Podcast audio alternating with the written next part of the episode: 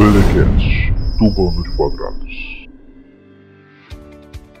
Fala, terráqueos! Tudo bom com vocês? Cara, sejam muito bem-vindos a mais uma edição Mega Ultra Blaster especial do BDcast Entrevista. E hoje nós temos um convidado que também é Mega Ultra Blaster especial, porque nós entrevistamos Anderson Gaveta em um dos eventos que nós fomos lá no Geek Interior Fest na cidade de Valinhos, em São Paulo. Nós o encontramos e assim pedimos um tempinho da agenda dele, que ele nos cedeu com alegria e nos deu uma entrevista muito sensacional. E, cara, o evento em si é muito legal, porque foi o primeiro evento grande da região do interior de São Paulo. Por quê? Porque existem eventos aqui de níveis municipais, aqui até regionais. Mas, cara, o primeiro evento do cara do Geek Interior Fest, ele já trouxe Gaveta, ele trouxe o Wendell Bezerra, ele trouxe o Kiko, Exatamente, e muitas outras atrações. Então foi um negócio muito legal para se trocar uma ideia, para conhecer pessoas, para ver esse tipo de coisa e para saber que São Paulo não é só a capital, embora os eventos da capital sejam muito maiores. Mas o público do interior também é bom, também é grande, também se faz presente nesses eventos aí, galera. Então, fiquem com a nossa entrevista mega especial e exclusiva, porque é a primeira entrevista em podcast no evento do mundo do Band de Quadrados. E é isso aí, galera. Bando de Quadrados!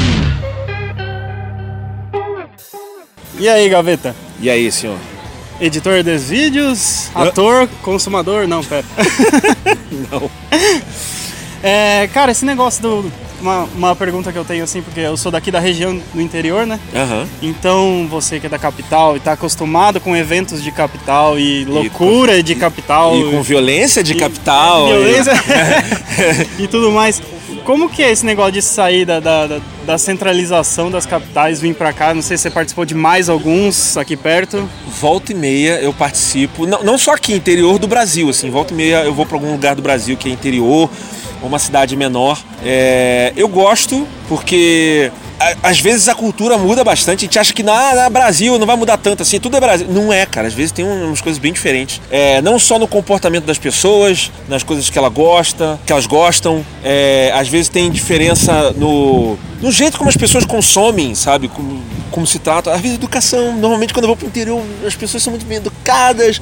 Na, no- na capital nem sempre, especialmente no Rio de Janeiro, tô me referindo ao trânsito. Eu sinto uma diferença drástica quando a gente fala de violência. É, eu lembro que eu fui para uma cidade do, interior do, do sul e eu fui fazer uma palestra lá. E aí eu tava falando não sei o que, a gente ouviu um barulho, eu falei, nossa, parece barulho de tiro. O pessoal, haha, é porque é diferente, né? Quando eu ouvi no filme, não sei o que. Não, porque o barulho de tiro real é meio. é diferente, mas assim, pessoal, você, você conhece barulho de tiro? Você já ouviu barulho de tiro? Eu falei, como? Eu já ouvi todo dia. No Rio, né? Eu moro no Rio, cara. Tô... Aí as pessoas ficaram de olho arregado. Você já ouviu barulho de tiro? Você ouve todo dia? Eu falei. Aí que eu notei, caraca, eu tô num lugar muito diferente mesmo. Vocês não sabem que é barulho de tiro. É, é normal, onde eu, eu, de onde eu não estou mentindo, é normal. Eu trabalhei na Globosat, os vidros da Globosat eram blindados. Por quê? Porque era no, no pé do morro e dava tiro toda hora, todo dia. Eu já deitei no, no chão do ônibus várias vezes. Então, rola essas diferenças, entendeu? Isso assim, eu tô dando uma pontinha do iceberg, eu posso falar Sim. um milhão de coisas. Até mesmo do Porta, né? Oi? O Porta, que, que pra você é Ah. porta, né? Exatamente, aqui a porta tá aberta e eu, pra mim a porta tá aberta. Exatamente. Inclusive uma amiga minha que é do interior, ela também me zoou assim, que eu botei o nome do meu filho de Bernardo, ela falou, é Bernardo? Eu falei, não, é Bernardo. Aí você vai falar com o paulista é Bernardo, né? Bernardo, é, exatamente.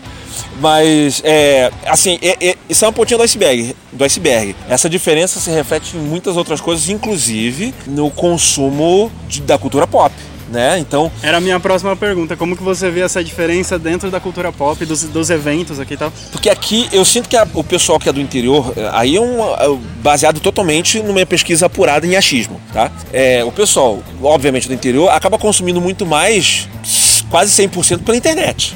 Né? Internet, televisão, coisas assim. Então, quanto o pessoal da capital acaba consumindo muito físico, então eles têm muita livraria, mais evento nerd, é, sessões de cinemas especiais, é, pessoas do ramo fazendo aparições, então tem muito mais coisa para você interagir, então acaba sendo uma experiência diferente. O pessoal aqui é meio que é quase uma experiência quase que 100% virtual, quando é do, do, interior, né? A não ser que, que viaje. Então, eu sempre quando eu tenho um evento pro interior, eu acho muito bom, que vai começando a é, acho que é isso que traz mais, né? E eu tenho que valorizar essa, essa esse e público, né? A receptividade do povo também muda, né?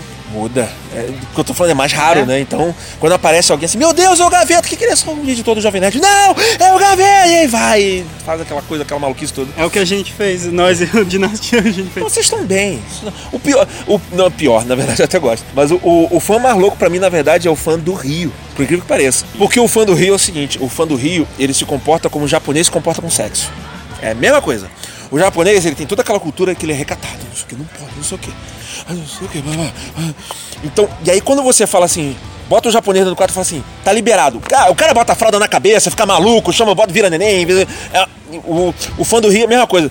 No Rio tem esse lance que tem Projac, tem isso aqui. Então, quando vê artista, não, não fala com artista, não, que mico. Ai, não pode falar. Então, quando tu faz um evento no Rio, fala assim, ó, pode falar. Tu, tu é fã? Pode falar. Aí os caras piram. Ah! Então lá é muita gritaria, pega, pega a camisa, não Meu sei o quê. Deus. É muita loucura. Ah, é tipo fralda na cabeça, isso aí. Fralda na cabeça. Isso é novo. A fralda na cabeça é a expressão. Sim, pode. E aqui você vai fazer um meet and greet, vai fazer Acredito que sim. workshop, Vou, vou falar. Não, não, hoje eu vou só falar aí da, dessa minha incrível trajetória de dor e sofrimento. Do YouTube. edi- do YouTube, como editor, como né, produtor de vídeo. Antes trabalhava numa, trabalhava numa empresa de, de- de produção de vídeo, agora eu tenho a minha própria produtora. Então, porque isso tudo se mistura, né? Sim. A minha carreira, o meu canal, na verdade começou com a minha produtora e depois veio, o- veio o, o canal, um apoia o outro. E eu tô no- cada vez mais num caminho de produção autoral, cada vez menos editando dos outros, mais editando os meus, meus próprios programas, meus, pro- meus produtos, vamos dizer assim. Então, acho que vai rodar tudo em torno disso daí, entendeu? E Ou agora- não, de repente chega lá, chega no palco e fica só falando idiotice. que é muito bom também. Também, é. E agora uma curiosidade, assim, você falou que você estava mais focado em você mesmo. Você ainda edita para seus clientes ou você tem uma equipe que você já não precisa mais colocar tanto a mão assim? Segunda opção. A minha equipe, ela edita 95% das coisas que saem lá, pelo menos para os outros clientes. Porque eu fiquei anos, anos treinando as pessoas. Então, assim, não, não é todo mundo que edita. Tem um- uns cabeças lá que é, o- é a galera que eu treinei, os primeiros, que eu treinei muito. Assim, foram. O primeiro, eu demorei dois anos até entregar alguma coisa para ele realmente, porque ele fazia, eu revisava, fazia, revisava. Até que ele começou a errar cada vez menos, menos, menos, menos, ao ponto de chegar dois anos depois, três anos depois, ele fazia um programa e as pessoas não sabiam se era eu ou se era ele que estava editando. Hoje, a gente atingiu esse ponto, mas eles têm que pegar, a galera é experiente, e eles não sabem. Eu sou consultado o tempo inteiro, às vezes tem alguma parte que é mais específica, o pessoal pede, gaveta, faz, eu faço, acerto, ou dou direção. Nada assim, se você quiser ver realmente eu editando, botando a mão na massa, é mais comum isso acontecer nos meus programas. Eu sempre boto a mão final nos meus programas, sempre. Eu não, eu Daí não é consigo. filho, né? É filho. Eu não, cons não consigo, eu não consigo. Ainda não. Eu- mas é, o- é a meta. A meta para 2020 é eu não encostar nem na edição do meu programa. Mas eu, eu tô num processo de treinamento árduo da equipe que, para que eles editem do jeito que eu sonho. Só para acrescentar uma pergunta, você falou que agora você está trabalhando com o YouTube, olha, você sempre trabalhou com o YouTube e tal. É. Agora nós temos o Instagram, o IGTV. Você pretende fazer alguma coisa também para o IGTV? Ou você já começou alguma coisa nesse sentido? Mas mais ou menos, eu tô aos poucos indo.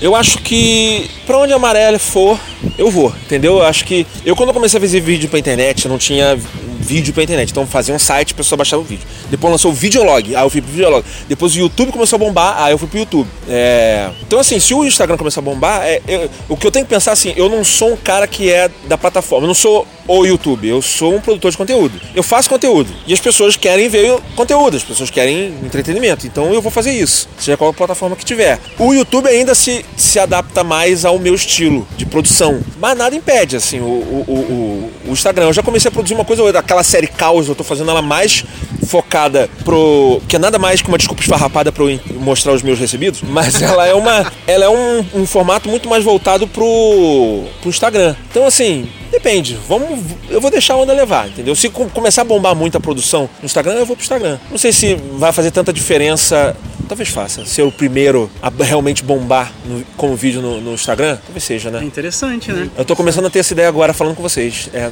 É interess- é interessante ter um Segunda cara ideia que do- Segunda ideia edita do- muito bem, porque o IGTV hoje em dia é só assim, o cara com a câmera e falando. Ou o cara reaproveitar o vídeo que era da, da, da parada blá, blá, blá, do YouTube e bota lá de volta, né? É. Então, vou tentar. Vamos ver, vamos ver. Segunda ideia do... Isso aí. Tá vendo? É o ar do interior. É o. Ah, no É, anterior. Eu precisava disso. Então é isso mesmo, cara. Muito obrigado. Obrigado, gente. Valeu.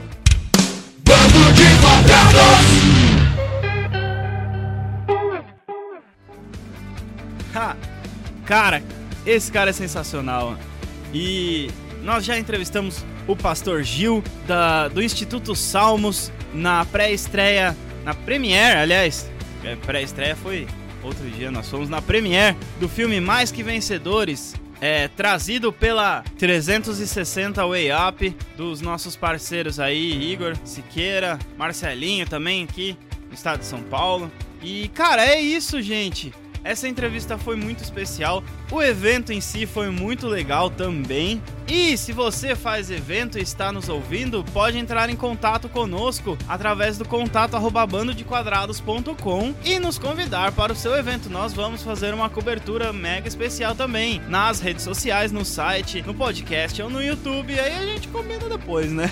que tem bastante coisa aí para ser feito, para ser mostrado. E você que está ouvindo e não faz evento, contate-nos também, porque aí a gente pode trocar uma ideia, conversar sobre muitas coisas aí da cultura pop, porque a gente tem bastante bagagem. Então mande um e-mail pra gente no contato arroba bandodequadrados.com ou nos contate em nossas redes sociais. Nós temos o Twitter, nós temos Facebook, nós temos Instagram, nós temos YouTube e tudo está lá centralizado no www.bandodequadrados.com. Todos os nossos conteúdos originais, todas as nossas notícias, todos os nossos podcasts, todos os nossos vídeos e todas as nossas redes sociais estão marcadas lá. Então eu, se fosse você, já corria lá, entrava no site, fazia a assinatura do, do feed, fazia a inscrição pro canal e seguia as nossas redes sociais. E é isso aí, galera. Eu fico por aqui e até mais, até o próximo. Muito, muito. Sou emocionado, gente. É muita emoção. Até mais. O BDcast é um oferecimento Bando de Quadrados. Ele foi planejado por Bando de Quadrados, foi gravado por Bando de Quadrados, foi editado por Bando de Quadrados, foi postado por Bando de Quadrados e o Bando de Quadrados recomenda muito a audição do BDcast. Obrigado.